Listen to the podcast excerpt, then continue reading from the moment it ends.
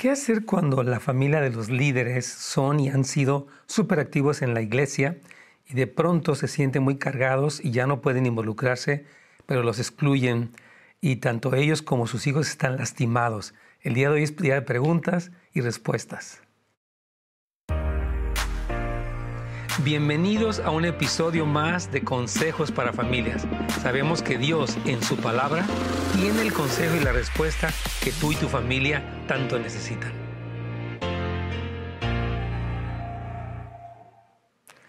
Bienvenidos a este día de preguntas y respuestas. Nos encanta tenerlos. Sabemos que siempre hay muchas preguntas eh, y obviamente con la Biblia estamos respondiendo todo lo que ah, nos preguntan. La Biblia tiene principios prácticamente para todo lo que nos inquieta. Y la primera pregunta de este día la mencionábamos en la introducción. Dice, ¿qué hacer cuando la familia de líderes son y han sido súper activos en la iglesia y de pronto se sienten muy cargados y ya no pueden involucrarse en todo, pero los excluyen? O sea, lo que entiendo de esta pregunta es que estaban muy involucrados, por alguna razón ya no se involucraron tanto, y dice que los pastores se han enojado con ellos y ahora los excluyen. Y dice que se sienten lastimados y hasta enojados, pero tienen temor al mismo tiempo de ser juzgados. Entonces, observo aquí una serie de cosas que quiero comentar con ustedes. Número uno, hermanos, mire, mientras estamos en esta tierra y en el cuerpo de Cristo, vamos a pasar malos entendidos, heridas, fricciones y demás. Entonces, yo creo que uno obviamente no puede eh, controlar lo que otras personas hacen, pero sí puede controlar qué respuesta va a tener en su corazón. Yo recomiendo a esta familia que no permitan que ni la amargura ni la murmuración entren a sus corazones. Es decir, ellos servían, se retrataron un poco, lo cual está bien. Hay momentos que la familia tiene que tomar una pausa por descanso, por salud, por diferentes ah, desafíos que tienen. Y nosotros como pastores, y es algo muy importante que yo quiero recomendar si me está viendo algún pastor, cuando una familia sirve y de repente quiere tomar una pausa, está bien. A veces los pastores lo, tomamos como que o estás completamente conmigo eh, y si se te ocurre dar un paso para atrás, lo tomo personal y me ofendo contigo y te trato mal. Por parte de nosotros como pastores, esto es un gran error. Yo creo que tenemos que dar la oportunidad que la gente respire, que la gente descanse, que la gente diga no puedo. Muy importante. Yo tengo algunas parejas que me dijeron, ¿sabe qué, pastor? Ahorita no podemos. Nuestra familia necesita, por los adolescentes, eh, tomar un tiempo para conectarnos más. Amamos la iglesia, pero estamos atendiendo esto. Digo, perfecto, hermanos. Los amamos, no hay un reclamo. No digo desde el púlpito, pues algunos que servían de repente. No. Yo creo que como pastores estamos en un error cuando no damos espacio para que las personas descansen. Esa es la verdad y por parte de la familia que está en esta situación, porque dice que se sienten lastimados y hasta enojados, pero tienen temor al tiempo de ser juzgados. Yo creo que deben decir, bueno, Señor, estamos orando y estamos tomando una pausa de nuestro ministerio y si lo interpretan mal, ya no es responsabilidad nuestra. Vamos a honrar a todos, no vamos a enojarnos y sobre todo los padres de familia, tenemos que conducir a nuestros hijos a que perdonen, a que no se ofendan con la iglesia, que no lo tomen como un pretexto para enfriarse, para alejarse. No, por favor.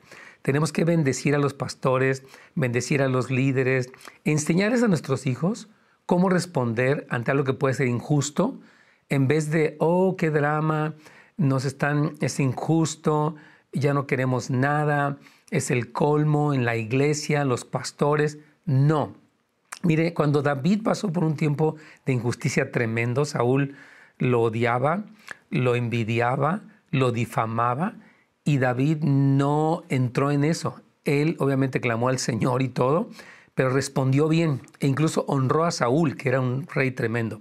Entonces, mi recomendación para esta familia es guarden su corazón de ofensa, bendigan a los líderes, no se precipiten para irse y a los pastores que me están viendo, demos espacio para que personas tomen una pausa y no tengamos a la gente todo el tiempo comprometida al 100% porque puede ser muy difícil. Entonces, vamos a ir a, otra pregunta más que tenemos aquí. Gracias a Dios hay muchas preguntas. Recuerde que puede llamarnos en vivo. Estamos aquí en el estudio. Es 877-711-3342. El número aquí en el estudio está Betty ahí ayudándonos. 877 711-3342 y puede también dejarnos aquí pues, a través del feed de YouTube o también de Facebook de Pastor Nes Gómez y aquí estamos para servirles. Pero tengo una pregunta aquí muy buena. Dice, vengo de un hogar disfuncional, pero muy violento, verbal y físicamente. Hubo también abandono por parte de mis progenitores y viene por generaciones. Por ende, mis hermanos y yo tenemos muy mala relación. Incluso no tengo novia, pero sí quiero formar una familia. Un consejo sobre toda esta situación. Yo, creo que este joven o este varón, no sé qué tan joven sea o no, eso no importa, vivió una situación familiar muy disfuncional. Hubo violencia física, emocional, y eso deja una secuela en él y en sus hermanos, incluso la relación no es buena. Entonces yo te recomiendo, creo que esta pregunta es de Ecuador, no sé, pero te recomiendo mucho que tú empieces un proceso de sanidad interior, porque el hecho de que no tengas novia no debe ser porque te sientes feo o te sientes inadecuado en las relaciones, sino más bien que tu corazón sane. Quiero decirte esto, las secuelas del rechazo que se vivió en un hogar disfuncional son muy profundas y a veces la persona no puede recibir amor. Muchas personas se quedaron solteras porque el rechazo les hizo desconfiar de todos. Uno se vuelve cínico. Es que la gente, porque vivimos mucho abuso. Entonces, la recomendación para este varón que vivió en esta situación familiar tan disfuncional es sanidad interior. Yo no puedo empezar, quiero novia. Antes de tener novia, necesitas sanidad interior. ¿Qué, ¿Qué, es la sanidad interior? Es reconocer las heridas que has vivido, el impacto que tuvieron en tu vida y poder entonces perdonar de corazón, entender qué fue lo que te pasó, perdonar de corazón y reentrenarte para poder eh, vivir bien, entonces dar amor y recibir amor. O sea, el noviazgo es lo que viene después de la sanidad. No tienes novia para sanarte, tienes sanidad para después desarrollar una relación sana con la que puedes ser tu novia y eventualmente casarte con ella. Pero si usan la novia sin sanarse va a ser puro conflicto. O incluso se casan y todo es una disfunción tremenda. Tenemos la llamada de Adriana ahí. Vamos a escuchar su llamada. Buenos días. Por favor, su pregunta a Adriana. escuchamos, a ver. Adriana, buenos días. Algo está pasando con la línea, vamos a ver si se puede resolver. Ahorita vamos, voy a continuar con otra pregunta, pero y quiero redondear esta porque yo decía que eh, este, este hermano piensa, yo no tengo novia y quiero tener novia. Una novia o un novio o una persona que no lo ha tenido, no lo sana. Al contrario, puede evidenciar mucho más todavía su disfunción, su sentirse inadaptado, rechazado, no querido. Entonces, no, primero es la sanidad interior y de preferencia, lo veíamos con Juan el día de ayer, tiene que ser algo, un proceso largo. No es como que, ah, ya, tomé un curso, ya quedé. Eh, los procesos de sanidad interior se necesita mucha paciencia. Uno no se sana como si fuera una píldora mágica, porque el impacto de cosas como la violencia familiar, el abandono que ellos tuvieron por parte de ambos de sus padres, es muy fuerte. Una persona que vivió abandono se siente que nadie la quiere. Y es muy difícil que puedan reentrenarse para tanto recibir el amor como para darlo. Incluso les pasa con Dios. Entonces, por favor, lo primero no es la novia, lo primero es la sanidad. Muy bien, aquí nos pregunta, hay una pregunta muy buena que me encantó, que quiero abundar un poquito aquí. Dice esta hermana, ella es mamá, dice, ¿qué hacer? Ah, perdón, bueno, sí, vamos con esta. Tengo dos muy buenas aquí. Dice, ¿qué hacer para animar a mis hijos mayores que desde niños han sido lastimados y que creen que ya no, ya no tiene solución? Esta pregunta, la voy a repetir. ¿Qué hacer para animar a mis hijos mayores que desde niños han sido lastimados y que creen que ya no tienen solución? Mire, por lo que usted está expresando, querida hermana, eh, ellos tienen autolástima. Todos hemos pasado por una eh, medida u otra de, o sea, por lastimaduras, traiciones, abusos sexuales, físicos, emocionales, todos. La mayoría de la gente vivimos en el planeta Tierra. Entonces, el problema de estos jóvenes es que tienen autolástima. O sea, ellos creen que han sido lastimados y que no tienen solución. Se volvieron un poco cínicos. Entonces yo, yo, yo les recomiendo que, uh, que les diga, número uno, sí tienen solución y necesitan a Cristo y necesitan discipulado. Por favor, escuche bien. Estos jóvenes que creen que no tienen solución, lo cual es mentira, todos los que hemos pasado por abuso, por lastimaduras, por traiciones, tenemos en Cristo y en el cuerpo de Cristo y en su palabra una respuesta para salir adelante del peor trauma, de la peor violación, de la peor perversión. En Cristo hay poder. Eso que quede clarísimo. Entonces, el asunto es que ellos tienen este síndrome. Yo estoy herido, pobre de mí, no tengo solución, ni Dios me quiere, hasta Dios me falla, Dios no me escucha.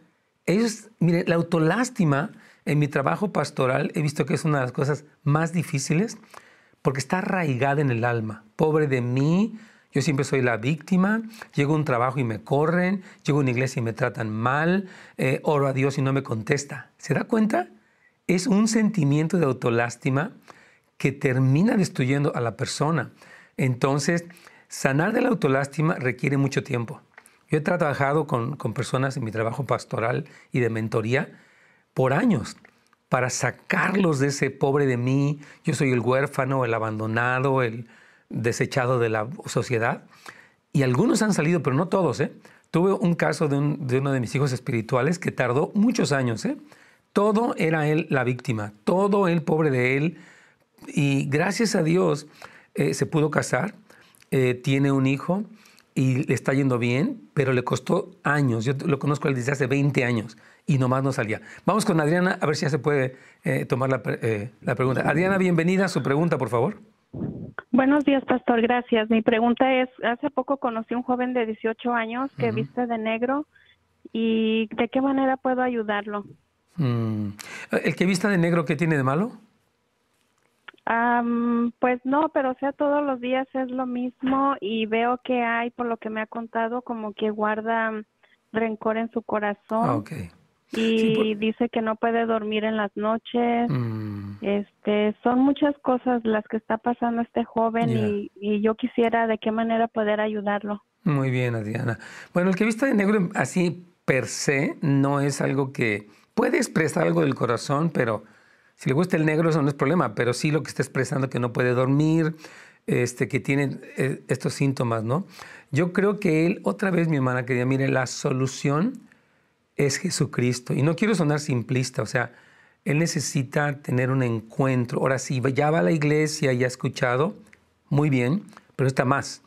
Y lo más seguro es que Él tenga heridas y cosas que le llevan a toda esta inquietud que Él está pasando. Entonces, ¿cómo lo puede ayudar? Predicándole el mensaje. Y yo le recomendaría a usted una, o sea, que un joven adulto se acercara a Él, o sea, usted lo puede ayudar y puede orar por Él, no hay problema, pero creo que otros jóvenes que tienen una experiencia con Cristo pueden permitir que ellos, se, como que dan la confianza para que se abran y puedan sacar todo lo que hay en el interior, que pueda ser toda esta eh, como vida oscura y negra y depresiva, ¿verdad? O sea, sí la vestimenta puede ser, no en todos los casos, una expresión de una especie de luto en él, una expresión de algo que está pasando ahí. Pero sí es muy importante que él ah, reciba el mensaje del Evangelio y el discipulado, porque es a través de eso que, ah, que, se, o sea, que él va a poder ser sanado de esta situación. Entonces, le recomiendo el mensaje del Evangelio y el discipulado para que este joven pueda tratar con la raíz de su problema, más que vestirlo de blanco. No queremos vestirlo de blanco, queremos que él sea sanado y ya la ropa va a ser un resultado posterior. Sí, así es, pastor. Nada más que hay un problema que él hace tres años este, está yendo con los mormones. Oh, wow. Entonces él dice que no, ¿cómo puede ir al cielo si a veces él hace cosas malas que no puede? Oh, es que él necesita. Yo recomiendo, eh, si usted lo tiene cerca, obviamente, está con los mormones porque encontró algo allí, pero él va a encontrar en Cristo, no en la religión, lo que él realmente anda buscando. Entonces mi recomendación es que usted se acerque a él, ore por él, lo invite a la iglesia, lo conecte con un joven cristiano.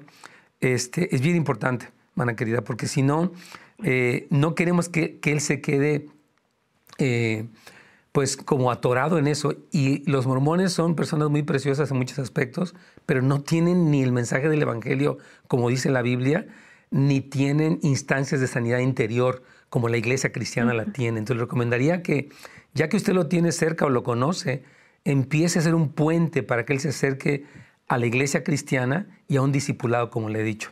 Gracias, hermana. Así es. Gracias. Dios le bendiga. Gracias por su pregunta, muy buena pregunta y oremos por este muchacho para que pueda salir adelante.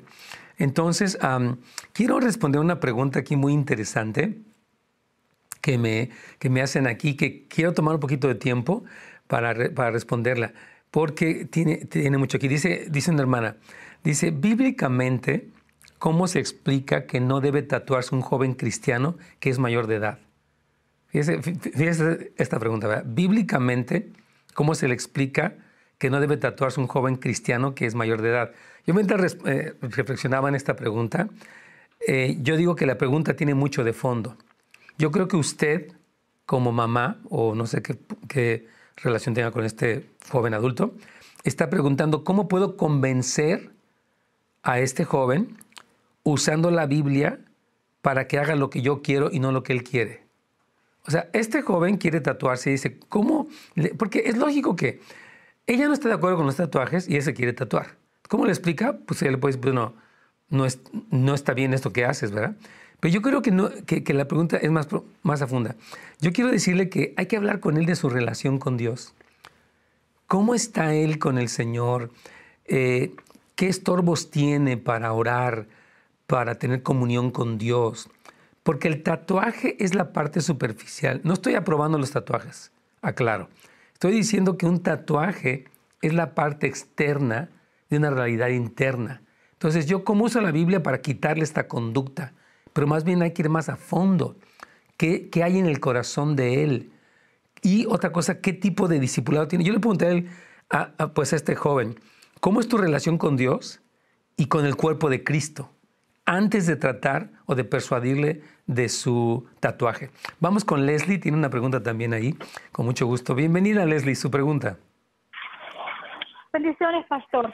Mi pregunta es esto. A mi esposo se fue ya casi cuatro años eh, y yo sí quería saber, mucha gente me dice, oh, que no ore por él, que cómo la manera de debo orar por él, aunque él no esté aquí. Yo mm. oro más que todo por su salvación, que él regrese a los caminos del Señor. Sí. Pero ¿cuál es la mejor manera de orar? Está usted orando correctamente.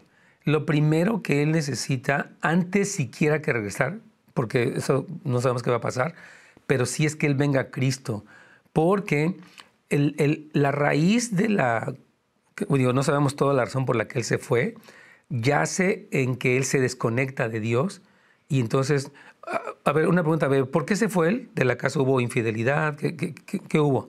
Sí, infidelidad. Sí, eso fue, infidelidad. Exacto. Entonces, hermana Leslie, yo le recomiendo mucho orar por su salvación y por su relación con Dios, porque él sigue siendo papá de sus hijos. ¿Tiene él alguna relación con, con sus hijos? No, ninguna, ni conmigo, para nada. Nadie. Está envanecido. Yo oraría por su salvación. Mire, así se lo voy a decir cómo, va. Señor, perdónalo por su locura, por su egoísmo, y oramos que Él se arrepienta para que no termine en el infierno. Suena muy drástico, pero es verdad.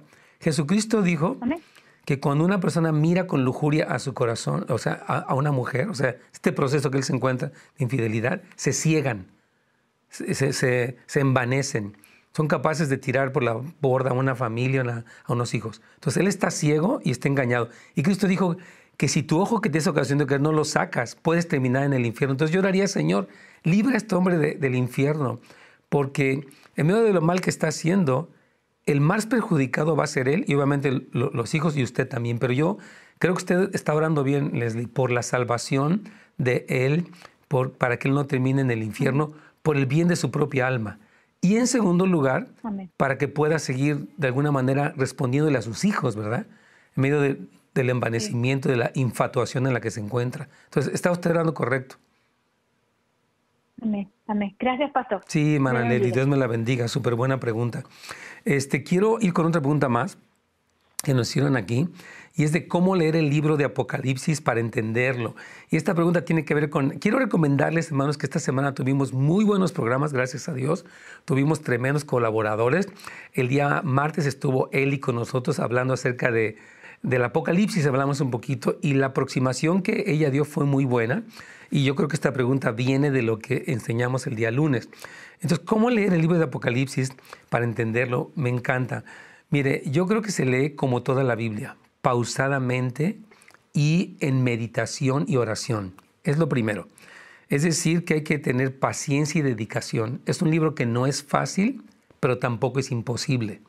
Y también quiero decirle que nuestra comunión con el Espíritu Santo, el capítulo 1 al 5, son una cosa, hermanos, gloriosa de la revelación de Cristo, de la revelación del trono de Dios, de la revelación de Cristo a las iglesias, eh, de, cuando el Cordero toma el rollo de la mano del Padre. O sea, increíble.